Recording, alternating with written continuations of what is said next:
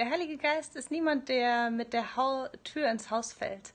Er quatscht dich nicht zu, bis du endlich verstehst, was er dir sagen möchte, oder drängelt sich irgendwie auf. Ganz im Gegenteil eher. Er ist sogar zurückhaltend, ähm, sachte, liebevoll und sanft und möchte gefragt werden. Ich möchte dich heute dazu auffordern, dass du den Heiligen Geist fragst, dass du einfach sagst, Heiliger Geist, sprich heute zu mir. Erinnere mich den Tag über an die Worte aus der Bibel, die ich heute früh gelesen habe. Zeig mir Jesus heute. Zeig mir, was der Vater heute für mich vorbereitet hat. Zeig mir, ähm, was du heute tun möchtest. Sprich zu mir. Und dann hör hin. Manchmal ist das eine ganz stille Stimme. Manchmal ist es plötzlich ein Gedanke, wo du merkst, boah, da, da zeigt mir jetzt Gott was.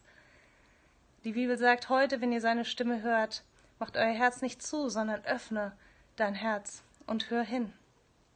Vielleicht betest du das die nächsten 21 Tage des Gebets oder sogar bis Ende des Jahres, jeden Tag, einfach Heiliger Geist, füll mich heute frisch aus, führe und leite mich, ich möchte hören, was du mir zu sagen hast, lad ihn heute ein. Und dann wird er zu dir sprechen. Und du wirst sehen, nach mehreren Tagen, Wochen, Monaten, du wirst sehen, was der Geist Gottes in deinem Leben bewirkt und verändert durch dieses einfache Gebet.